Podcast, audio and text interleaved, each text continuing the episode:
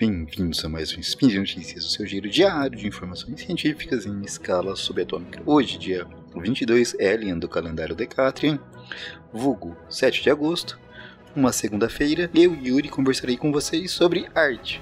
Arte? É, arte. Mais especificamente, química da degradação de corantes.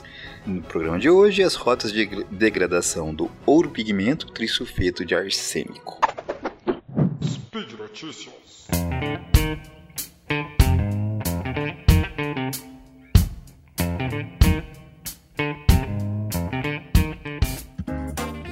Bom, pinturas são complexas, né? E não vou me prender nem tentar falar sobre esse lado artístico, né? Os diferentes movimentos artísticos, eu nem tenho conhecimento para falar sobre isso. Eu vou me restringir aos pigmentos utilizados nas pinturas.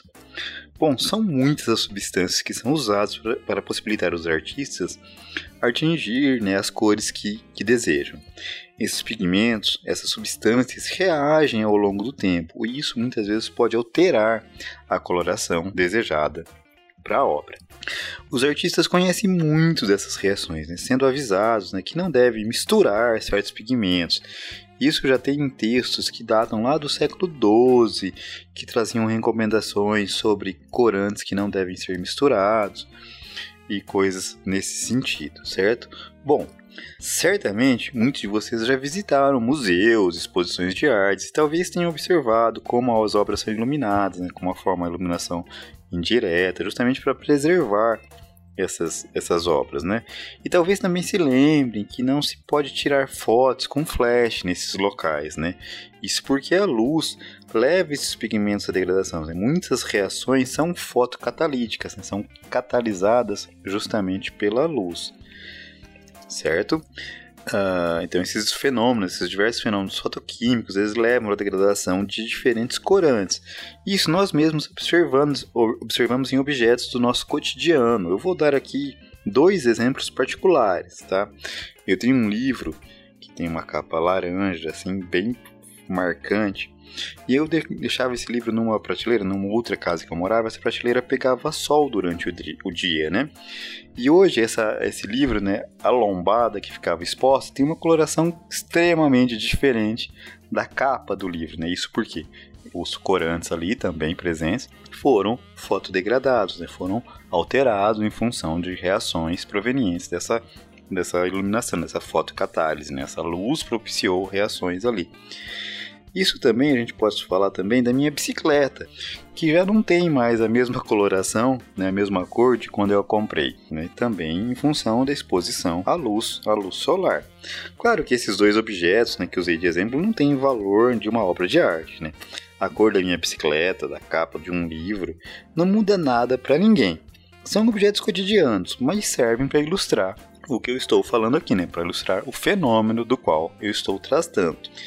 Então o que a gente quer realmente, é, o que eu quero né, eu realmente tratar com vocês é sobre um estudo que avaliou a degradação do ouro pigmento, né, que é o trisulfeto de arsênico, um pigmento de cor amarela.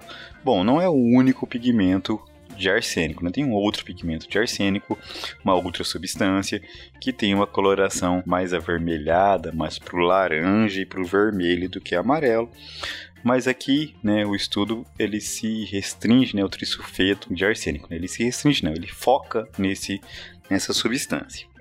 Então, o que foi descoberto é que na realidade existem dois processos de degradação desse corante, né, dessa substância. São duas rotas diferentes, uma fotocatalítica e uma outra que ela é propiciada pela presença de umidade, né? Então, essa presença de umidade, independente da luz, também leva à degradação desse ouro pigmento, que passa então a apresentar uma coloração mais esbranquiçada. Ele perde o tom amarelo né, característico dele, né? E de certa forma, então, impacta sobre a obra, né? Sobre a obra de arte, né? Sobre a, a intenção do artista ali, né? Quando o utiliza.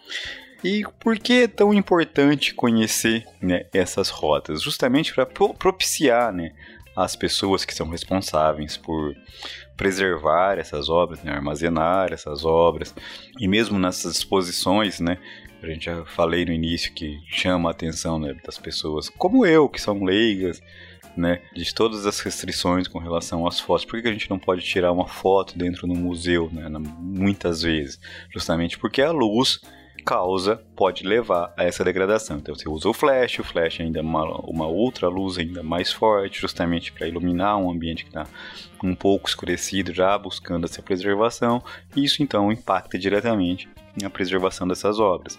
Também conhecer essas rotas é importante para quem vai trabalhar em uma futura restauração né, desse material. Então, como essa pessoa deve proceder para restaurar, quais pigmentos ela pode usar, quais procedimentos ela pode adotar. Isso tudo tem que ser bem conhecido para que essa restauração realmente seja uma restauração, leve à preservação e não aumente, e não seja um novo problema, não cause uma degradação ainda maior na obra, certo? E uma outra coisa que eu gosto sempre de ressaltar nos meus spins, nas minhas participações no, no SciCast aqui, é a importância do diálogo entre as diferentes áreas do saber, né? Meu conhecimento de arte, ele é bem limitado, vamos colocar assim, química, eu sei um pouquinho mais, mas arte, gente, eu tenho que admitir, né, a minha ignorância. Mas um trabalho como esse, ele mostra como a gente pode dialogar, construir conhecimento com essas diferentes áreas, né, com essa interação entre as diferentes áreas. Né. E ao estudar, por exemplo, né, um mecanismo reacional, descobrir como essas reações podem afetar nessas diferentes obras de arte, né, aqui nesse caso, Uh, a gente consegue é, dialogar. Então, uma pessoa que entende muito de arte talvez não consiga compreender as reações aqui envolvidas, né, não tenham familiaridade com alguns dos termos utilizados, mas certamente vão entender, vai entender melhor até que eu uh, o impacto disso na área específica, né? o que significa essa alteração da coloração da obra de arte. Né? Então, isso é importante que a gente dialogue entre as diferentes áreas para que a gente consiga realmente construir o conhecimento, não fiquemos restritos às nossas caixinhas. Certo, meus amigos?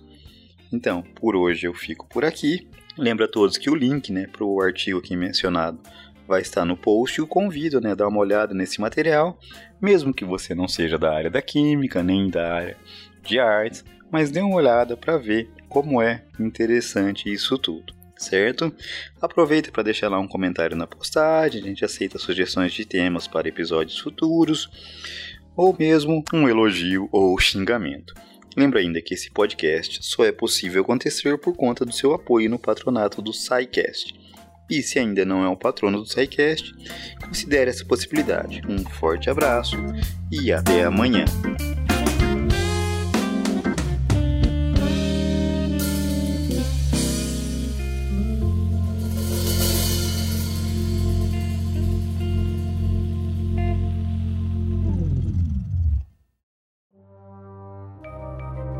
Este programa foi produzido por Mentes Deviantes.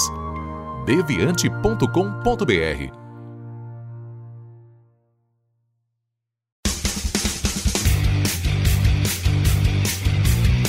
Cortes, edição de podcast.